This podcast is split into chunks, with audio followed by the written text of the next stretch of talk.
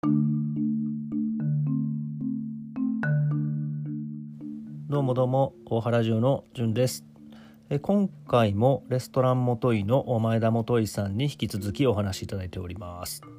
前回でえ本編としては一旦終了いたしましたがえ今回はその番外編としてえ収録の中でえミシュランについてえ元井さんえワッパ堂のさっちゃんラブッシュの森さんと3人がすごく盛り上がったパートがありましてそれを配信することにいたしました。はいそれではどうぞお聞きください。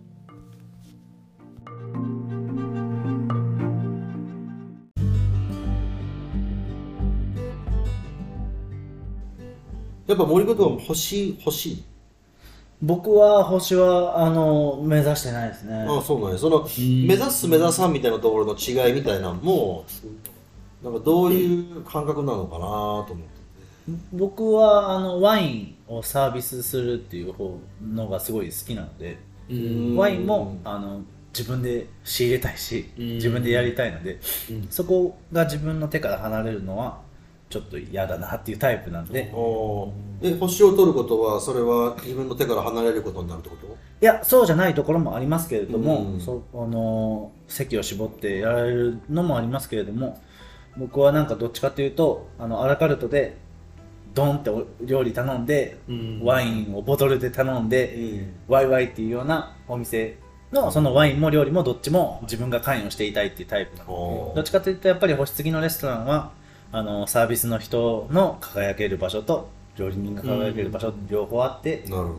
サービスの人に、あのーまあ、人数もかけて、あとまあ経営の面で言うと少し星を取るっていうのはリスキーな、あのことですからね、やっぱりスタッフのこともありますし、でも星を取ることによってその経営が安定したりとかよりこうお客さんに来てもらえるっていう一面はありますよね。もちろん、むちゃくちゃありますね、うん。世界的な基準というふうに認識やっぱされてます。そういうことですよね。うん。海海外のお客さんが、の予約がもう圧倒的に多くなります。いつの間にそんな星とかなったんですかね。僕もう19、20歳ぐらいからこう飲食に関わってますけどその頃そんな星とかっていう感覚とか、はい。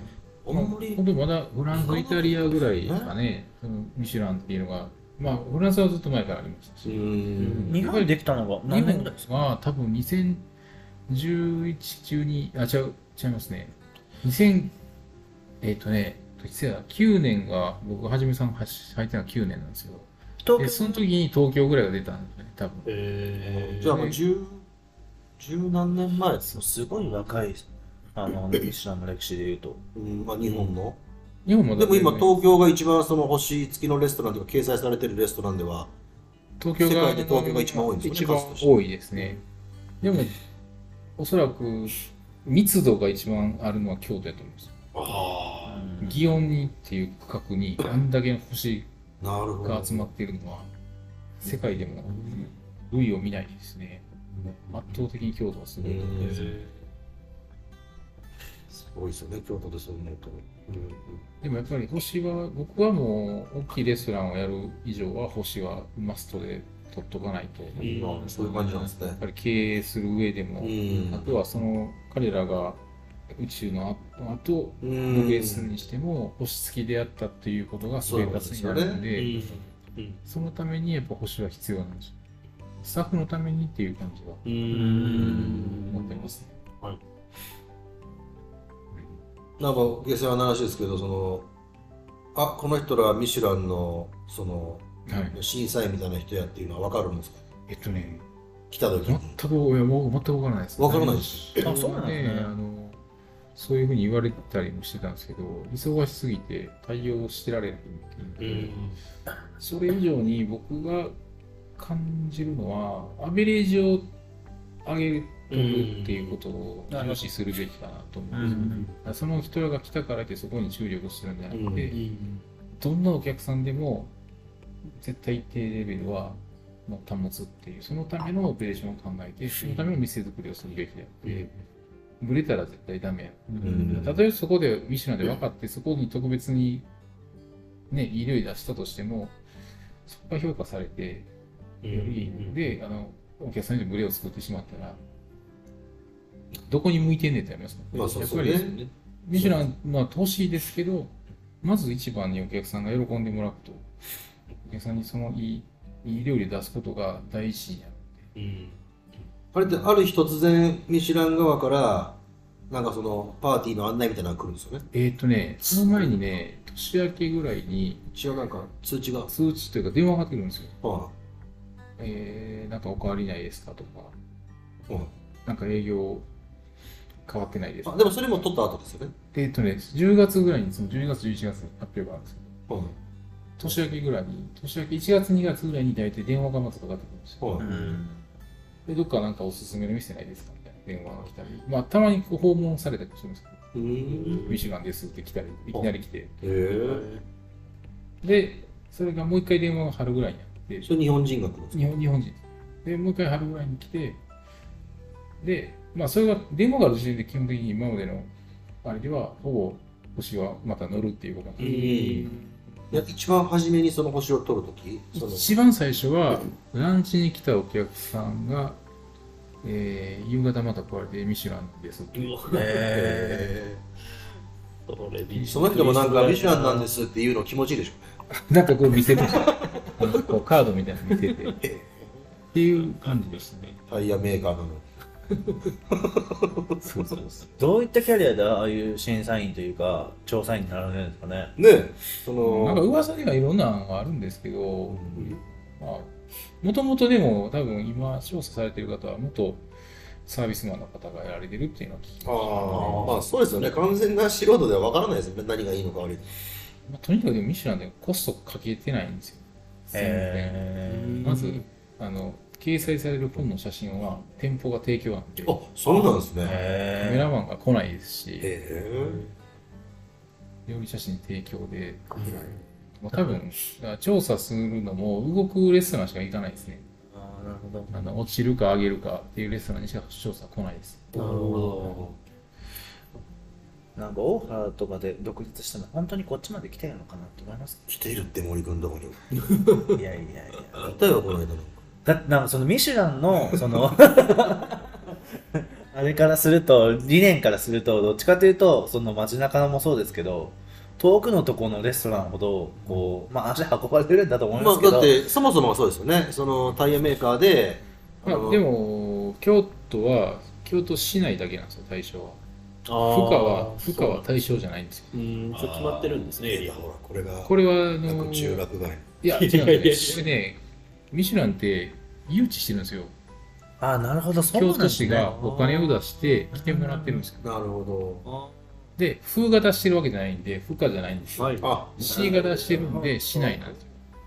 それででも大原も京都市内あそうです。だから、京都市内であれば対象になる。じゃあ大丈夫なんかあの県がなんでこの県がみたいなのがそういうことだったんですね。そうですの県が消費されてるんですね。はい。なるほど。あの、お金出して、ミシュラン来てもらって、ああなるほど。町おこしですね。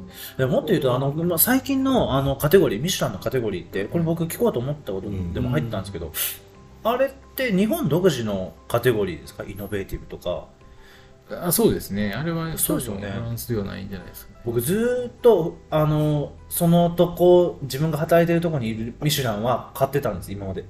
うん。その年のやつは。で京都で働き出してからそのイノベーティブで買ってたんですよ本本をうんあのフランスだったらフランスにうん東京だったら東京にいる時で。うん。でいろんなもうなんかもうわけわかんなくなってきてミシュランガイドにあのミシュランガイド自体が瞑想はいっぱいしてますよあね。ー。まあいろいろチャレンジされてるのかわからないですけど。お好み焼きを乗せたと思ったらもう乗せなくなったりとあかー。たこ焼き店乗せたりとか。そうです。そんな振れ幅あるんでだすね。逆に僕フランス行った時はすごい絶対的な信頼がありました。あうん。そうなんや、はい。これにのこれに載ってるレストランは間違いないっていう。そうですね。フランスのミシュランって写真も何もないですから文字だけです。文字だけ。そうですね。えーと簡素ですね。でもなんかその文字でなんか全く行ったことないところのレストランとか見てどんな料理だろうって思って行ってなんかすごいあこういうことなんだみたいなのとか文字だけしか書いてない良さみたいなのがあのエスコフィエとかでもあのそうですけどなんかありますよね。日本のミシュランが出てなんじゃこりゃってみんながえってなって写真付き写真付きでえミシュランこれはあれですかねなんこんなの？基本的に日本のミシュランガイドを見る人は日本人だっていうことで日本人ってその写真とかなり見えないと不安じゃないですか？そうですね。定食屋とか行ってなんとか定食1500円って書いてあってもそれがどんなんなんか見えないと嫌だっていう部分ありますよね。それが多いのかもしれない。そう僕もだから里の駅に1500円の弁当出した時にその透明のパックじゃなくてこう全部隠れてて、は文字でお品書きだけつけてて中見えんかったら売れへんよ言われて。で1個だけサンプルでラップかけて出すっていう。でもやっぱそうしたらやっぱ売れていくんですよね。やっぱ中を確認しないと買わへん躊躇する。ミシュランの立ち位置がち全然フランスは違うんで違うんです権威が圧倒的にありますから。そうなんですね。面白いもともとはね来るタイヤ使ってもらうためのガイドブック。そういうことですよね、うん。遠く目までドライブしてもらうタイヤをいっぱい。そうですだから都心よりも日本でいうと都心よりも田舎の方が絶対ハマるこうコンテンツというか、うん。そのうん。ミシュランの企業には合うかなと思うんですけどね、うんでもそうい。う意味ではその第二のミシュランみたいなのを目指してるそういうなんですか企画企画というか、はい。あの防衛病はね、まあ、双璧って言われてる、フランスでは双璧って言われてて、まあ、ミシュランが赤本で、防衛防病が黄色なんですけど、うーん。まあ、ミシュラン星付き何点、合名何点っていうのが、まあ結構両方の点数をでも似たようなりしますね。うん。見るところが違ったり、評価ポイントが違ったりもするんですけど、ででも日本の場合は、の方が最近は丁寧な気がします。合名の文章はすごく愛に溢れてる感じが、はい、えーめちゃくちゃこう、丁寧ですね。ちゃんと言ってるなって思います。し、え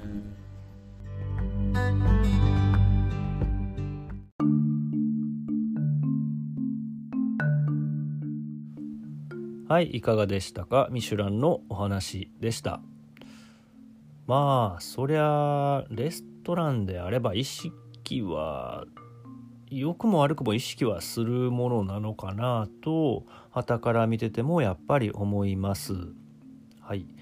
レストランもといはあの一つ星のお店なんですけれども、まあ、やっぱり経営上ビジネス上あるいは、うん、スタッフのためにも星は狙いに行くのがマストだというふうにおっしゃっておられました。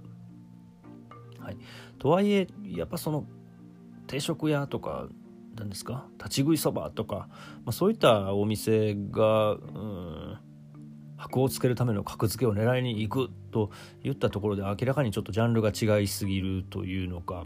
今でこそこうビブグルマンあの安くてうまいお店みたいなカテゴリーができてラーメン屋さんとかもこう格付けされるようにはなってはきているとはいえうん。まあちょっとジャンルが違いすぎるとね遠い世界の話なのかもしれないけれどもそれでもやっぱりこうあのお店は、えー星がついてるねちょっと行きたくなるよねみたいなあの訪れる訪問したい訪問しようとするなんていうのかな判断材料の一つには明らかにねなりますしうん。まあ良かれ悪かれやっぱり意識はしますよねきっとね。レストランその業界にいらっしゃる方なら、うん、気にはなりますよね。はい。まあまあそんなミシュランの裏話やいろいろをお話ししてくださいました。面白かったです。はい。それでは今回はこの辺りで終了します。あどうもありがとうございました。大原ジオのじゅんでした。